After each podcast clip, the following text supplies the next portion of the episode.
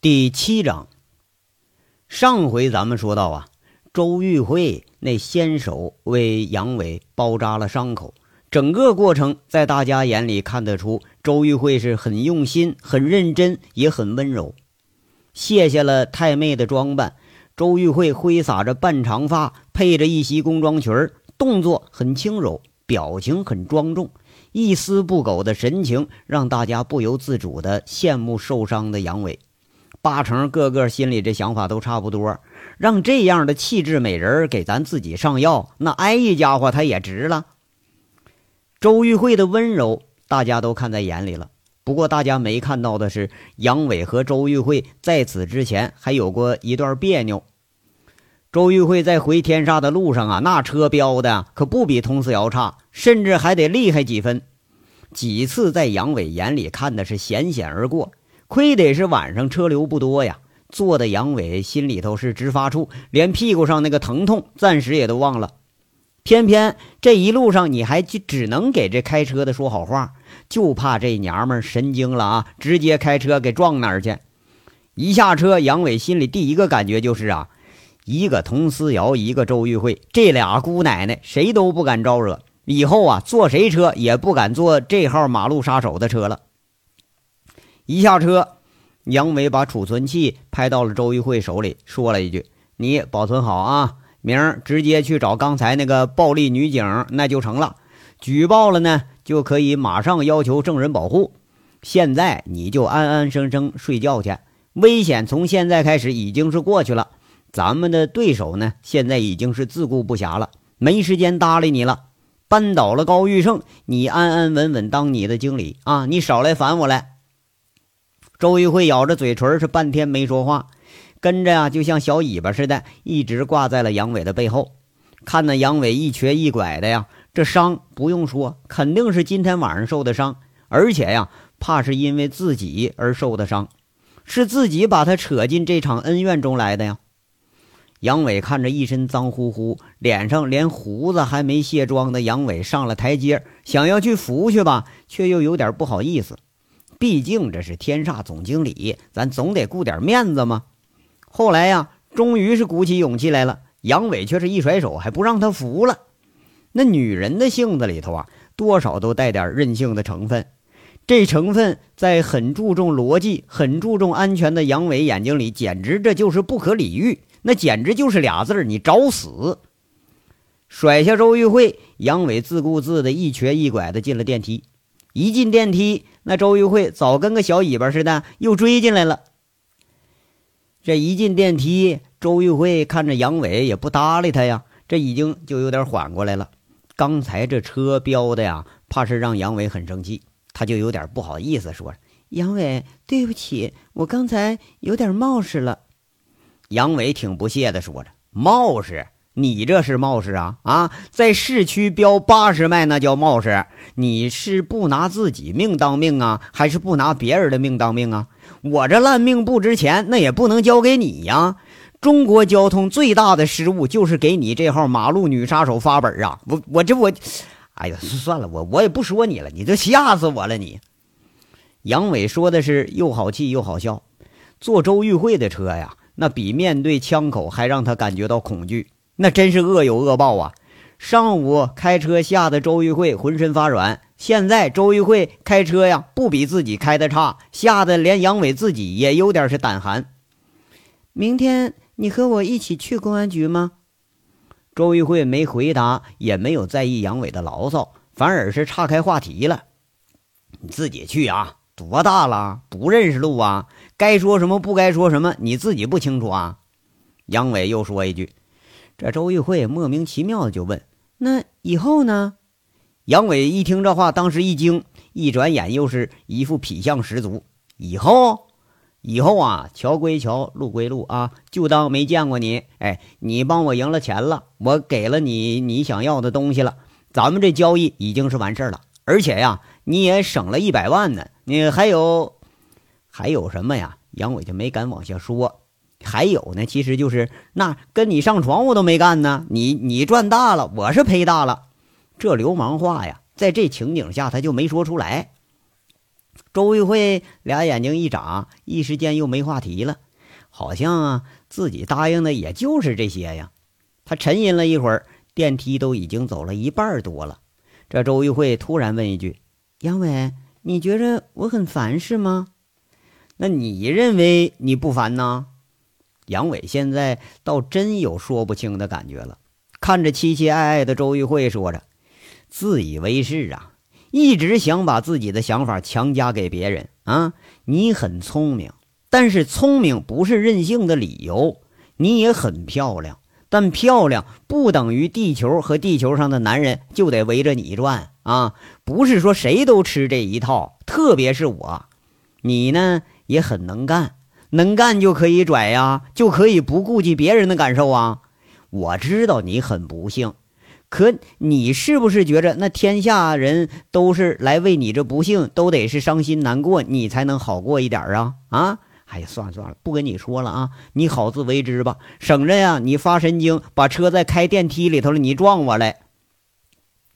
电梯门一开，杨伟一瘸一拐的出了电梯，一回头看周玉慧那眼睛亮光闪闪的，八成啊，那水分已经是聚拢了，这就快决堤了。摇摇头，他叹口气，直接走了。周玉慧这回没跟上来，杨伟这下是放了心了。不过杨伟没想到的是，周玉慧是略微思索一下，随着电梯上了二十七层，根本就没出电梯，他又回了十二层了。不为别的呀，那个一瘸一拐、一身疲惫的男人，在他眼里的形象是如此的挥之不去，而且这是一个当面如此不客气教训他的人，而且是第一个，而且他教训的让自己是无话可说。本来呢，周玉慧很伤心，被人贬的是一文不值啊。不过伤心之余啊，呃，还多了一份这个温馨的感觉。十年来呀，第一次有人这样毫不客气的教训自己，第一次有人这样很直接的关心自己的安全，也是第一次让他感觉到很愧疚。毕竟啊，这个人他凶是凶，话里确实是关心自己的成分他多一些。周玉慧可是心思玲珑，一转眼就下到了十二层，进了幺二六六房间，然后却是碰见这么可笑的一幕：光着屁股的杨伟被一群混混在那围观呢。这帮人好像是天不怕地不怕，却偏偏就怕给杨伟清洗伤口。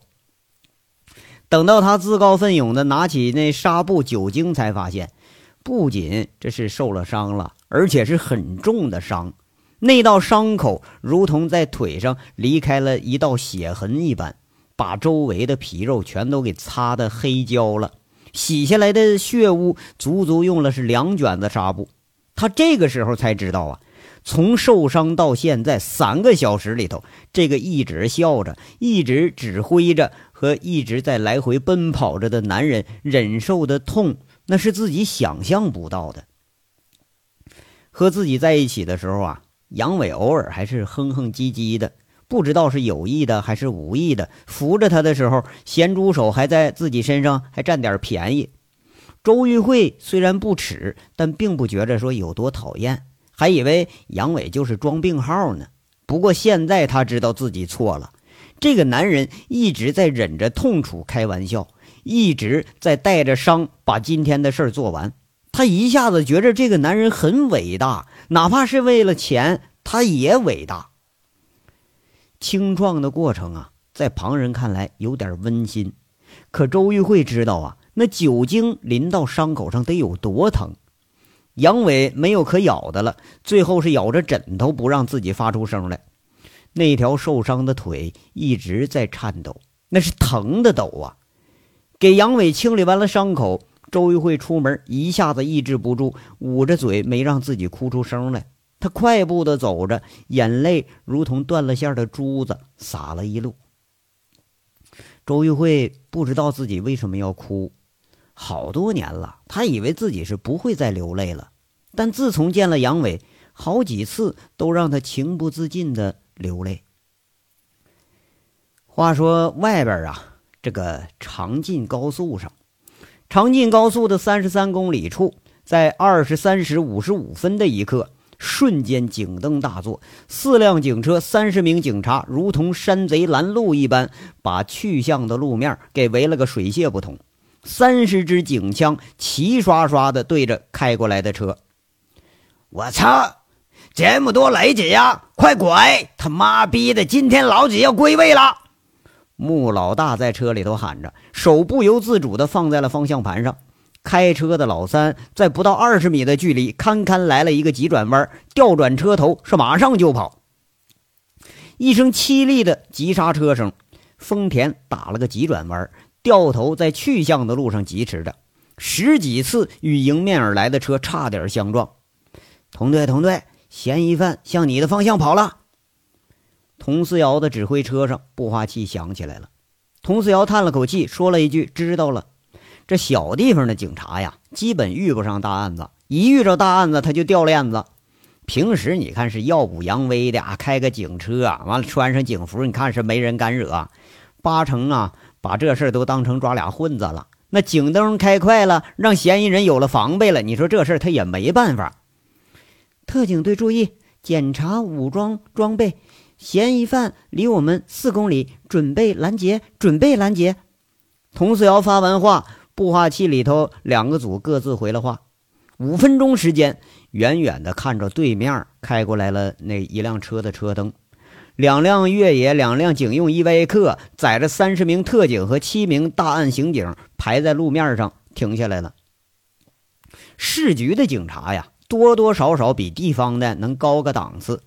十名特警在指挥下，沿着反向的路跑出去几十米，准备来个反包围。这四名特警两分钟就布置好了钉板，伸缩式的钉板上那个刺儿足足有三寸长，一拉开就铺了大半个路面。那什么车走到上面，你也得爆胎趴窝。据说呀，这还是从车匪路霸的手法里头得到了启示了呢。注意注意，嫌疑犯可能持有武器，如果负隅顽抗，可以就地击毙。佟思瑶这话里头，那听的是人呐冷森森的。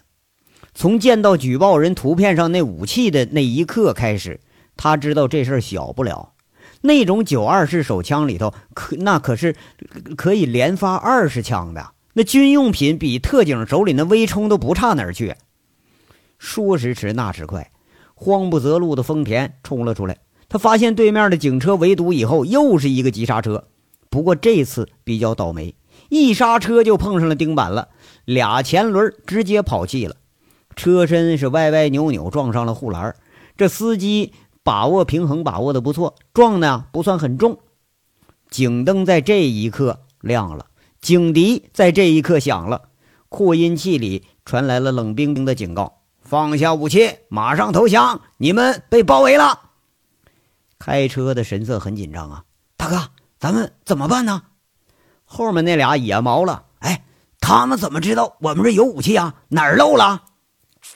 妈了个逼的啊！起早也是一个死啊！拼了！老三、老四，那你们往三个方向跑啊！咱们一左一右，老三在我后面啊，向后，活一个算一个了。伸出一支手枪，砰的一声，枪响了，子弹击在了警车的前盖上，溅起了一道火花。车后的警察下意识地缩了缩头。斜刺里头，四个人影滚下了车门，砰砰砰，连开数枪，一个朝右边路沿下面跳，一窜过了反向车道，借着两个车身的掩护，朝反向逃窜。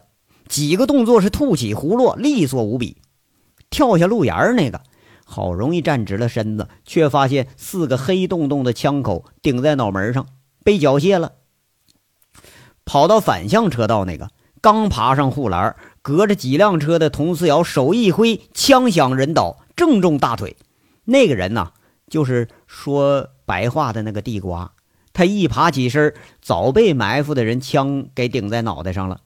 大案组这几个还没来得及反应过来的刑警，再看佟思瑶，却是虎着脸把枪插回去了，脸上毫无表情，却让看的人感觉有点是芒刺在背。看来呀。女人要是狠起来，那可比男人是凶多了。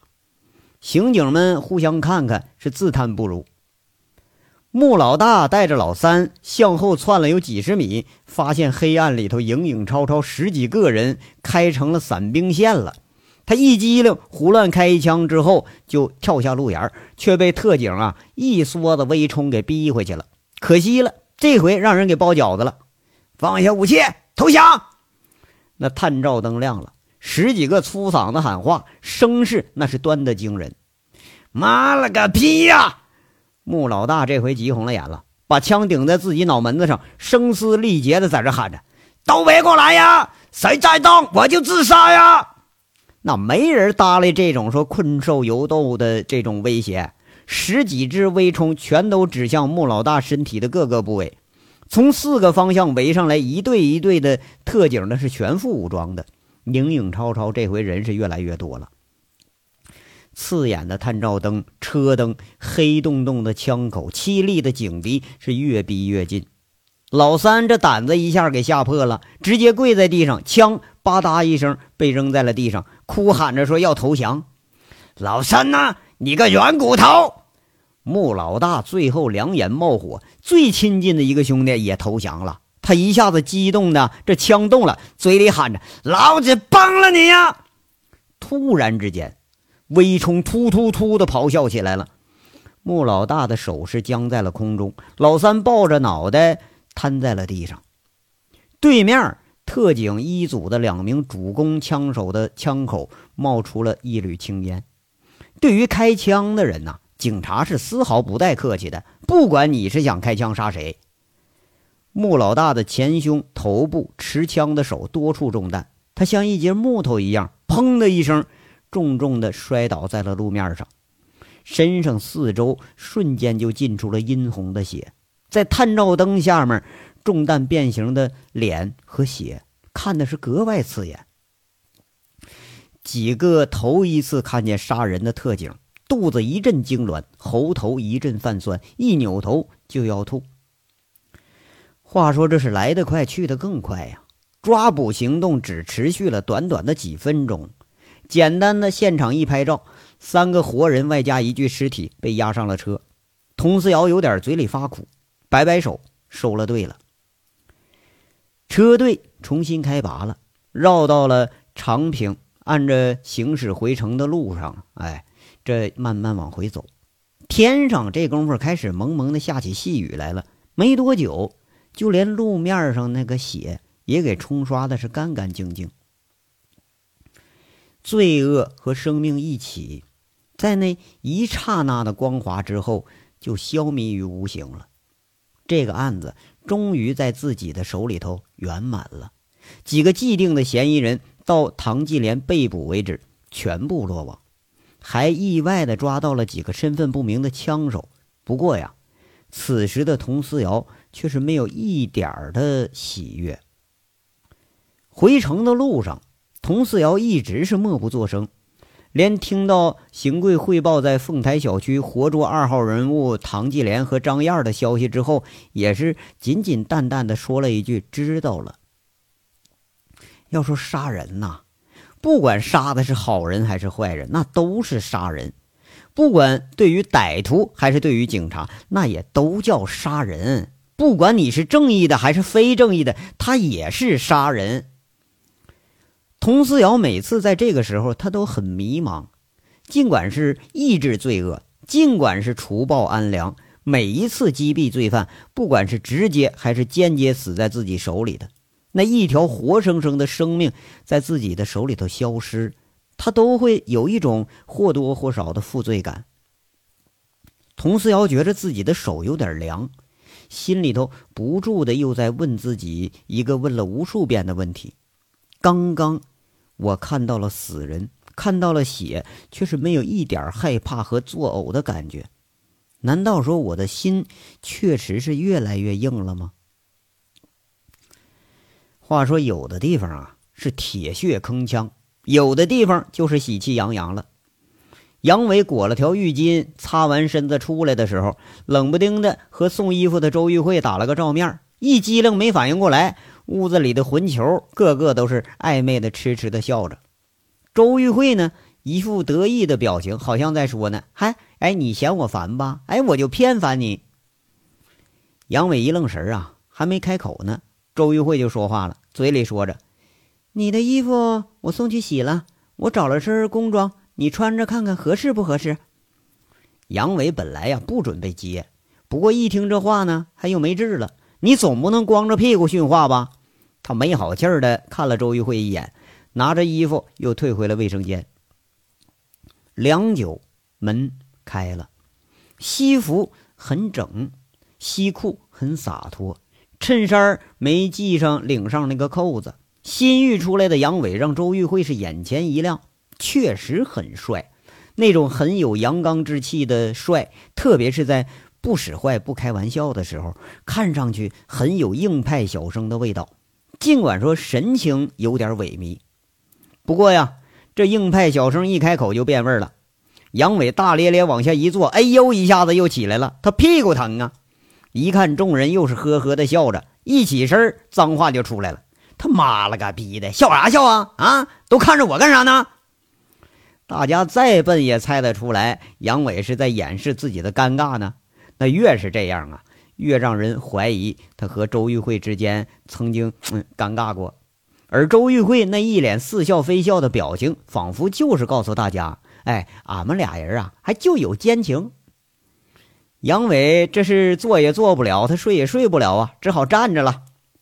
站直了，这就开始了，说了一句：“兄弟们呢，知道咱们今天挣了多少钱吗？”虎子，你报报数。王虎子一被点将懵了，想了想：“哎，哥呀，我也没数啊，反正这挺老多的。”哎呀，你你个棒槌呀！你拉回来的多少钱你不知道？杨伟又说一句。这个不是说不公开啊，我我也没弄清咱多少钱，我光顾上往里装了。这一干混混呢，还真是没弄清。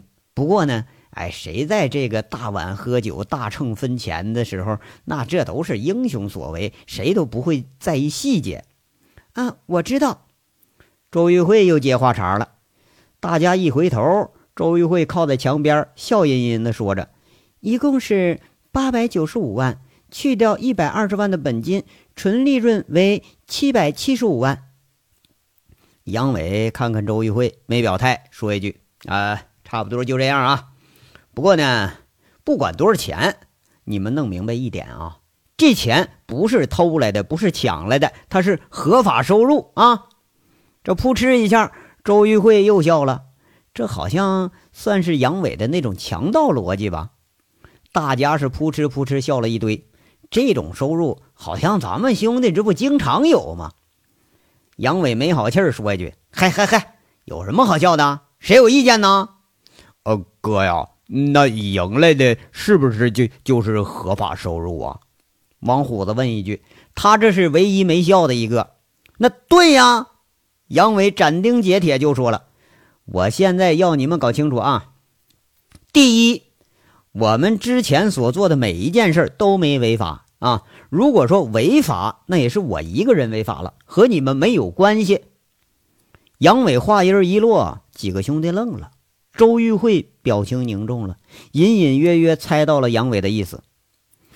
杨伟指手画脚的接着说着：“第二啊，你们自己想想，你们都做了什么事儿了？大炮干的最多，但你就是个目击者、旁观者。”和赌场被抢没有什么直接关系，而且没有参与，对不对呀？轮子、六啊，你们俩人是向锦绣派出所报案了，抓住了收黑彩的人。刚刚呢，你们的录像说不定已经帮警察抓了持枪的逃犯了。你们俩人是有功无过，按理说呢，应该让公安局给你们发奖金。不过那肯定也没多少钱，咱就不要了，懂不？呃，武立民呐，五元啊。你们兄弟俩呢，就是参与过赌场的事儿，但是没有目击证人和证据表示出你们曾经去过赌场，懂了吗？布利亚，你虽然是参赌了，但是没人能够证明你参赌了，懂不？那个张老三呐，你是更扯得清，你根本都不知道是什么事儿啊，你和整件事就没关系，对不对？还有那个什么，那个陆超啊。你小子是飞车队的吧？那你就更不在话下了。杨伟每说一句“懂了吗？”每个人都是似懂非懂的点了点头。轮子贼溜想想，哎，确实是这么回事啊，咱没犯啥事啊。要说我还干好事来的呢。大炮那头想想也对，我就是教唆别人干来的，但我自己我没动手。小五兄弟俩想想，那也是啊，我确实我也没干什么呀。张老三当然懂了，这是脱罪呀，他赶紧在那点头。周玉慧是更懂了，一下子是豁然开朗。杨伟怕是在动手以前，把后路都已经全部想好了。呃，好了啊，事儿呢很清楚。今天的事儿，即使将来有一天犯了事儿了，大不了判我个参赌，顶多我蹲个一年两年的，又不是说没蹲过。不过呢，扳倒了高玉胜，赢了七百万，他妈的这叫值了。杨伟重重的这一句“值了”，说的是很有豪气。周玉慧笑了，他带着头啪啪啪鼓起了掌。一干混混正发愁没有行动表现，那现在的感情呢？这倒好，全都拍手鼓上掌了。哎，好了好了，咱们啊先别整这些虚的了。杨伟摆了摆手，现在呢我来分配啊，服不服我不管，反正他妈的是我说了算。哎，有意见保留啊。第一家咱们啊得分给大炮啊。大炮单挑了两家厂子，收了一群流氓，分五十万啊！哎呀，谢谢大哥！王大炮起身鞠了个躬。第二家啊，六子和轮子，你俩呀，一百万啊，一人五十万啊！哎呀，谢谢大哥！俩人也是喜笑颜开了。小五、大五啊，一百万啊！张老三五十万。那个秦三河啊，对，三河还没回来呢哈，三河五十万。卜离，卜离也是五十万。杨伟念叨的人都是起身鞠躬，像以往分钱一样。念了半晌，杨伟反应过来了：“哎，我分出多少钱去了？别一会儿分完了，我还得倒贴呀。”这刚要数，那身边的周玉慧又发言了：“啊，四百五十万了。”杨伟一回头，有点诧异，就数这个周玉慧，他算账算得快。回头一看，周玉慧在那笑着呢。不知道是赞许啊，还是看着笑话呢，在这笑，反正是在那笑呢。杨伟没理会，继续说着：“呃，咱们再拿出一百万来啊，用于给基地的保安兄弟们发奖金啊。除了本金呢，这咱们这还剩两百万。两百万呢，除了本金，剩下这二百万，二百万咱们谁也不分了啊，存起来。